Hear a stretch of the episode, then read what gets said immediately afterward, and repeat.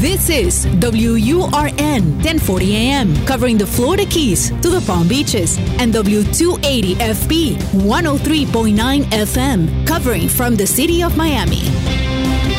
Un idioma, todos los acentos, una sola señal. Una emisora de actualidad Media Group. Más allá de todo lo que pasó. Hola a todos, bienvenidos y feliz de compartir otro encuentro como cada semana estos 30 minutos de Te Escucho. Ya saben, nuestra intención es dedicarnos, mientras escuchamos las historias de otros, escucharnos a nosotros. ¿Qué nos pasa? ¿Cuánto estamos relacionados con esa historia de esa persona que estamos escuchando? ¿Qué es lo que resuena conmigo? La idea es darnos este espacio para estar quietos con nosotros, renovarnos recalcular, revisar lo pendiente, tomar decisiones, inspirarnos, dedicarnos 30 minutos plenamente a nuestro espíritu, a nuestro ser interno, a eso que realmente somos. Este es el episodio número 93 de Te Escucho. Les recuerdo que los mensajes los pueden dejar a través de un WhatsApp en formato de mensaje de voz al más 1-305-824-6968, más 1-305-824-6968, un mensaje de voz a través de ese número de WhatsApp. Y durante los fines de semana en Actualidad Radio o en cualquier momento a través de los podcasts podrán escuchar las respuestas y, como decía antes, reflexionar juntos. Vamos con el primer mensaje de hoy. Aquí estamos, aquí estoy y te escucho. Conéctate al WhatsApp y envíanos un mensaje. Tú nos cuentas y él oye atentamente. Te escucho con Julio Bebione. Hola Julio, buenas tardes. Soy Douglas. Tengo un matrimonio por más de 30 años. En los últimos 5 hemos tenido bastantes altibajos. Eh, últimamente hay discusiones de ambas partes por tontería. Eh, procuro en lo máximo no, no discutir, pero quisiera que esta situación se mejorara. No sé qué me pudieras recomendar. Gracias. Hola querido Douglas, gracias por tu mensaje, por la precisión de tu pregunta y por el interés de estar mejor con tu pareja.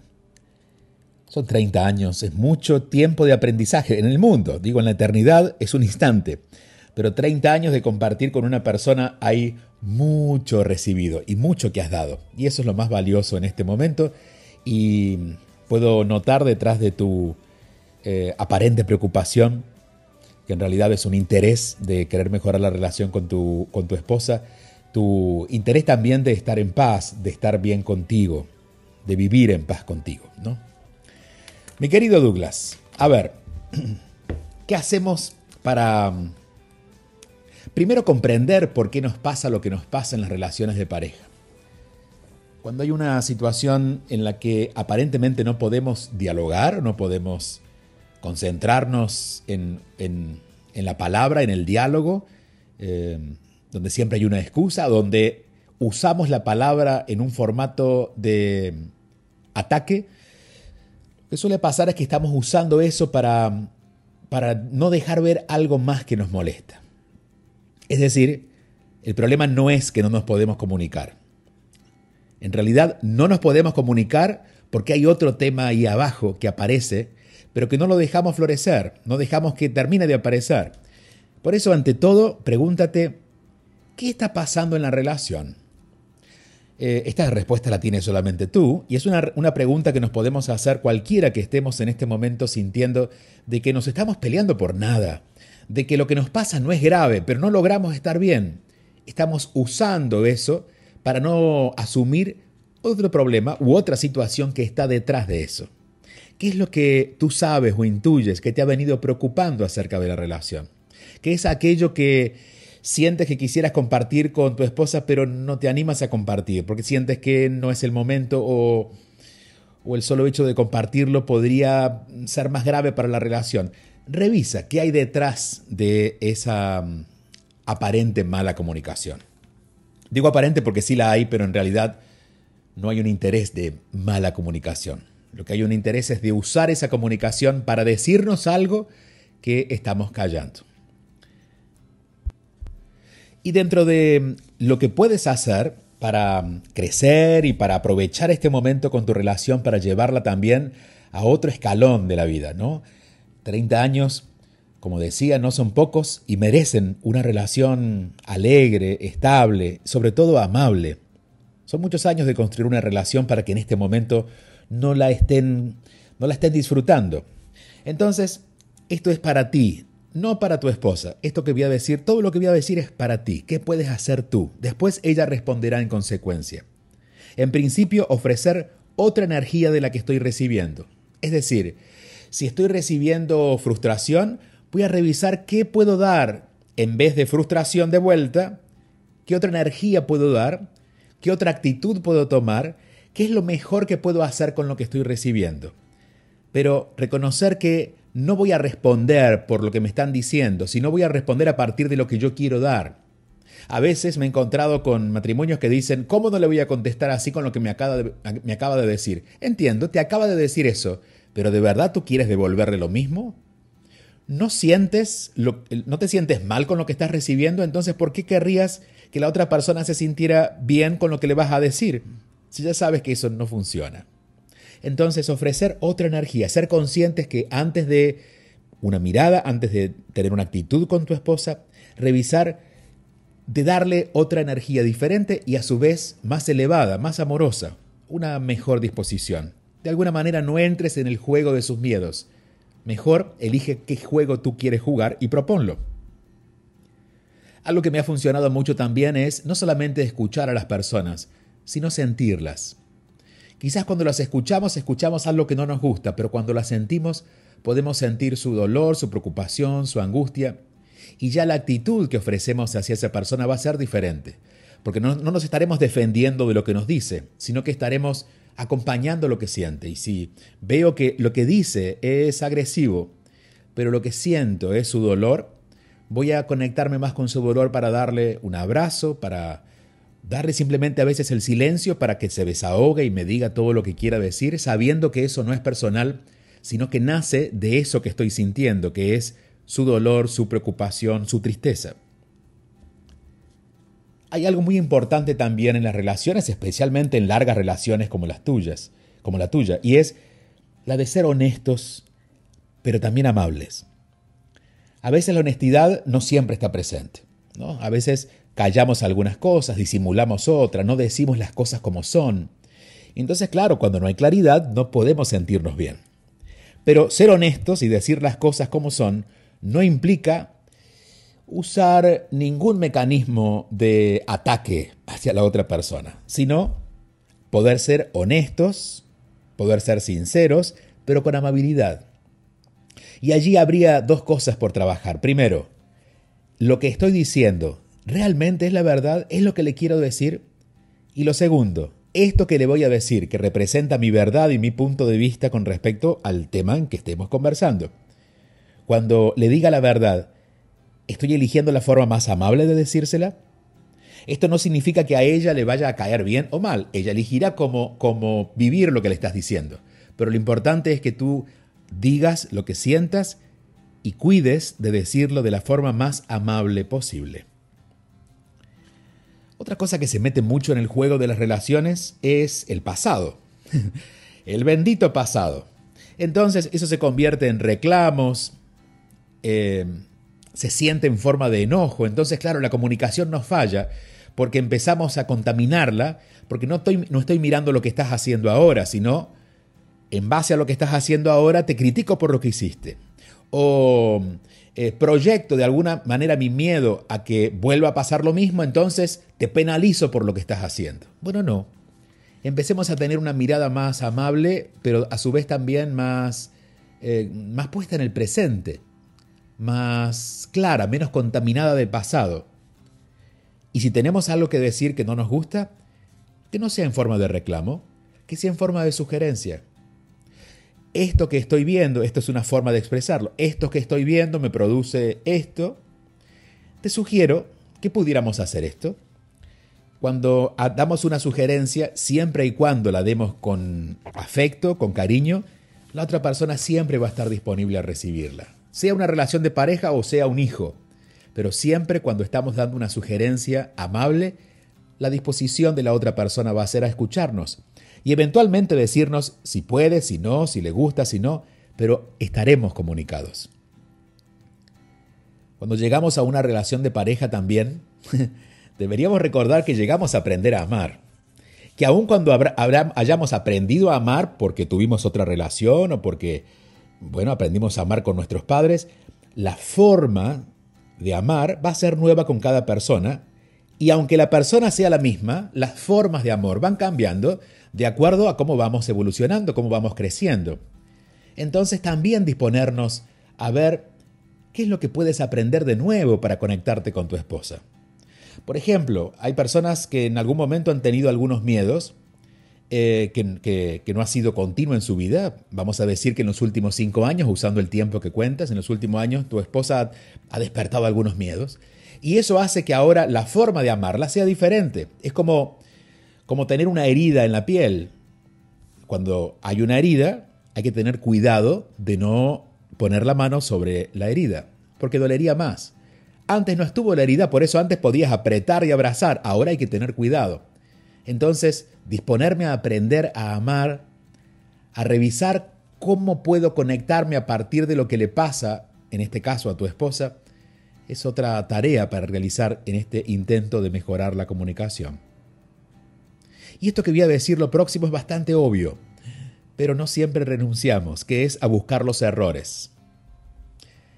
Hay una necesidad de nuestro ego, de nuestra personalidad, de nuestros miedos, de andar buscando siempre el punto negro en la pared blanca y quedarnos allí.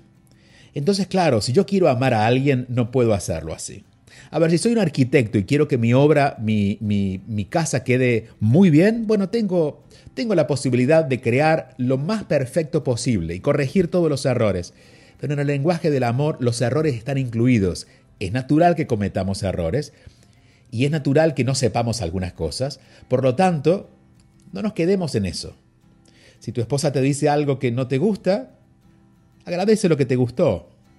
Agradece que te dijo una verdad, pero no te quedes solo en la partecita que no te gusta, porque siempre va a haber.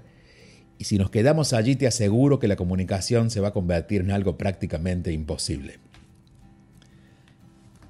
hay algo que te comparto personalmente, y esto lo aplico para todo tipo de relaciones, y es casi una meta constante en mi vida, que es por nada ni nadie negociar mi paz. Resulta que cuando estamos en paz podemos tener amabilidad, compasión, podemos tener una visión más amorosa acerca de las personas que nos rodean, pero cuando perdamos la paz, vamos a desconfiar incluso de las personas confiables, porque nos llenamos de miedo. Entonces, y creo que tú eres una persona de estas, por eso lo reconozco, ¿no? En tu, en tu, en tu expresión y en tus ganas de saber y en tu curiosidad de aprender. Eres una persona que sabe de qué se trata estar en paz. Así es que manténla, no la negocies, que estando en paz vas a poder mirar con naturalidad todas estas cosas que acabo de decirte. En mi libro Relaciones, Vivir en Armonía, comparto una manera, una lista de cómo reconocer a una relación basada en el miedo, ¿no? Las relaciones están basadas en la búsqueda del amor, pero generalmente hay mucho miedo. Y eso no está mal, solamente hay que reconocerlos para no irnos con el miedo, sino hacer algo amoroso con respecto al miedo. Y allí digo, reconocemos que una relación está basada en el miedo cuando sentimos que el amor que recibimos nunca es suficiente y que dependemos de ese amor para ser felices. También porque hay una continua necesidad de superar al otro, compitiendo, manipulando. Porque tenemos miedo a estar solos o a sufrir por el abandono. Porque somos celosos y posesivos en algún nivel. Porque buscamos la exclusividad de ese amor de pareja, esperando recibir más que otros y compitiendo con ellos, a veces hasta con los hijos o con, con los amigos, ya sea el resto de la familia o alguien cercano. También porque el sexo y el cuerpo son la base de la atracción o juzgamos la relación de pareja en base a cómo sexualmente nos llevamos. Y hay una exageración en ese sentido.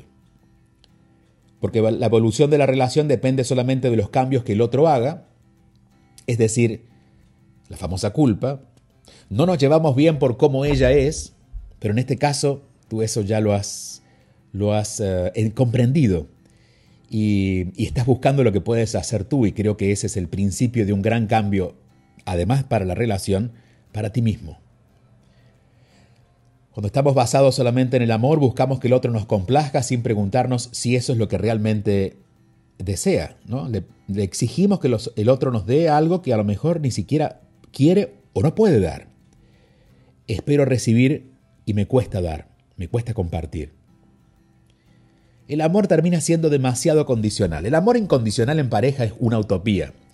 Pero tampoco puede ser tan condicional esto de te quiero sí, te quiero sí, si estás, si, si vienes, si lo haces, si lo haces de esta manera. Eso es miedo. También lo reconocemos porque puede haber demasiado drama y sufrimiento en la vida cotidiana. Y lo que más nos da una pauta de que la relación no está en su momento amoroso es porque quienes forman la relación, las personas que integran esa relación, están negadas a revisarse, a la introspección a buscar un camino interno, a revisar qué les pasa con respecto a lo que está pasando en las relaciones, qué les pasa a ellos. Entonces, en la medida en que ponemos orden interno, les aseguro que nos vamos a llevar mejor con nuestra pareja. Y vuelvo al punto uno. Después de todo lo que hemos escuchado hoy, el punto uno era, ¿para qué estoy usando esto? ¿Para qué estoy usando este enojo? ¿Para qué me sirve esta falta de comunicación? ¿Qué es lo que me está demostrando esta falta de comunicación? Es un punto que te va a llevar a comprender más profundamente el por qué nos pasan estas cosas y a encontrarle una solución verdadera, una solución que no quede solamente en que ambos cambiemos, sino en ver por qué llegué hasta aquí o por qué llegamos hasta aquí en la relación de pareja. Les aseguro unos próximos 30 años llenos de plenitud, con muchos aprendizajes, entendiendo que el error es parte del camino, pero justamente ocurre para aprender más. Y mientras más tiempo juntos están, más van a ir iluminándose uno a otro.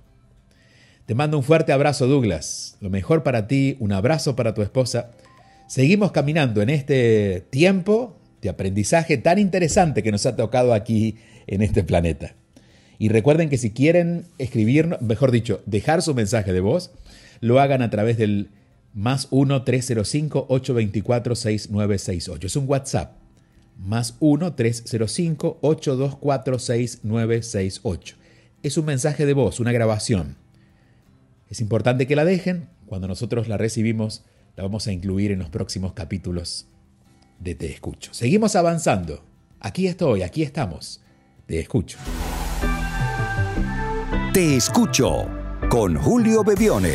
Solo aquí, en Actualidad Radio.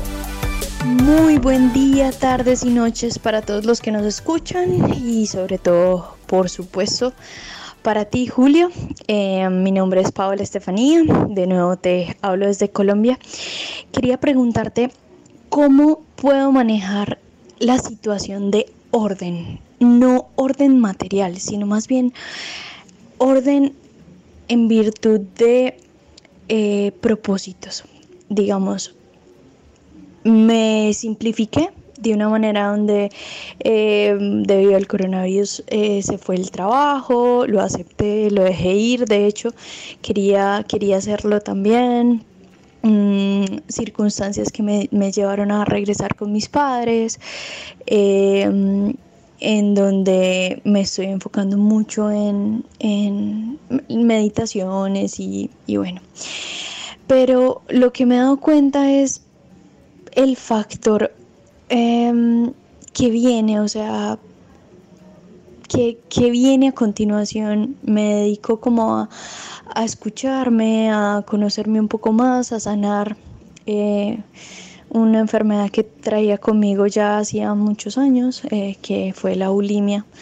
Eh, hace muchísimos años, eh, pero se mantuvo debido al estrés, al caos externo y, bueno, y yo me, me, había dejado como involucrar, pero últimamente ya gracias a las meditaciones y estar más tranquila, respirar, me siento bien, pero se viene como en mi mente la parte de, bueno, me siento bien, estoy un poco más en paz, más en calma, pero siento que, viene, que hay algo dentro de mí que me dice, pero eh, sí, no sé mm, cuál es, cuál es mi misión o, por la parte económica también empieza a llegar como, bueno, entonces vas a volver afuera.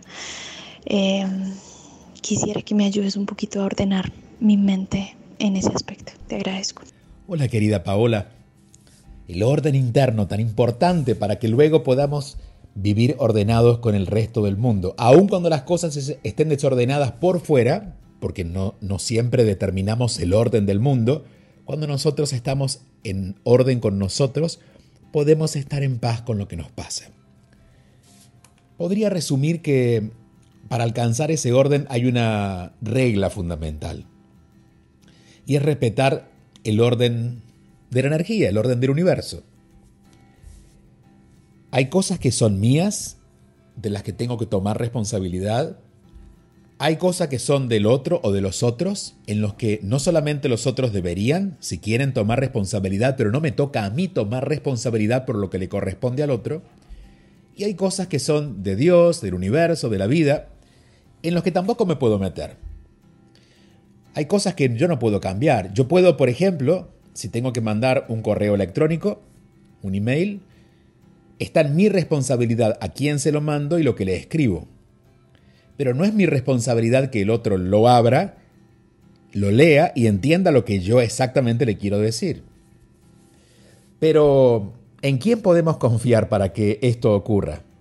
En esa, en esa tercera energía que es la de la vida, la de Dios, la del universo, la del orden mayor. Entonces te diría que una de las maneras de poder empezar a ponerte en orden con la vida, empezando por ti, es asumir tu parte. Haz lo que sientas hacer. No empujes lo que no te toca a ti. Y confía en que Dios, la vida, está apoyándote en aquello que está en tu destino o en aquello que le suma a tu vida. Te quiero leer un fragmento de La vida en cinco minutos. Es el capítulo 43 y dice, las mentes sencillas atraen maravillas. Y ahí digo, me gusta caminar las librerías, realmente no leo mucho, pero soy tan feliz andando por ellas como cuando voy a un centro comercial y me entretengo viendo vidrieras sin tener que comprar lo que me gusta. Voy sección por sección revisando las tapas, leo algunas frases de los libros que me llaman la atención y sigo. Y en estos paseos bibliotecarios me viene llamando la atención lo bien que se ha explotado la famosa ley de la atracción. Creo que Nicone Méndez, en su momento, sospechó que de lo que tanto habló en sus días hoy daría para esta cantidad de páginas que prometen que atraeremos lo que deseamos. Y es verdad, pero una verdad tan simple que para justificar tantas páginas de tantos libros la hemos complicado demasiado. Aquí trataré de sintetizar en un párrafo lo que debemos tener en cuenta sobre esta ley, la más popular de todas en estos tiempos. Atraemos vibracionalmente lo que pensamos y sentimos, pero especialmente lo que sentimos.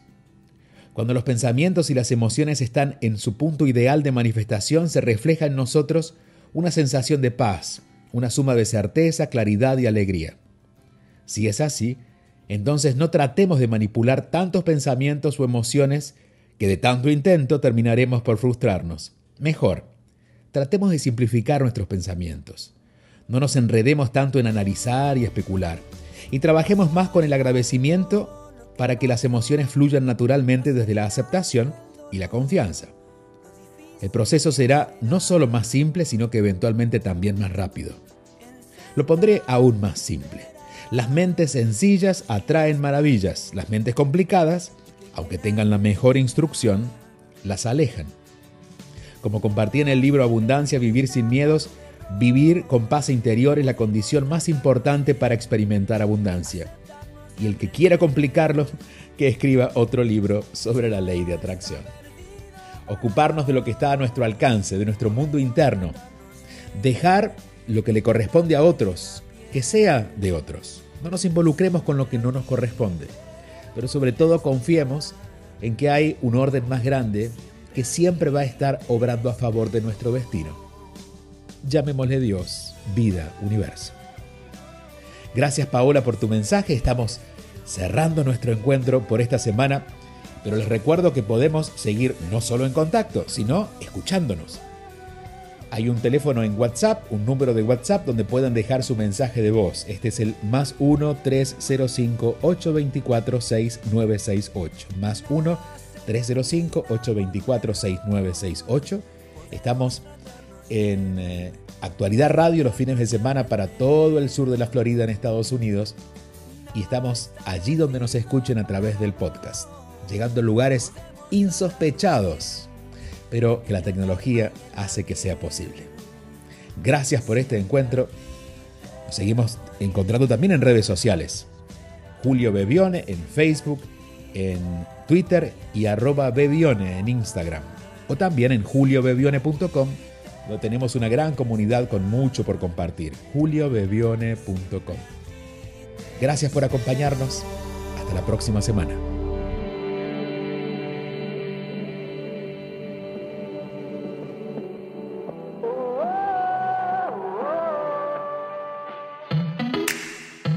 Escuchas y te conectas con Julio Bebione.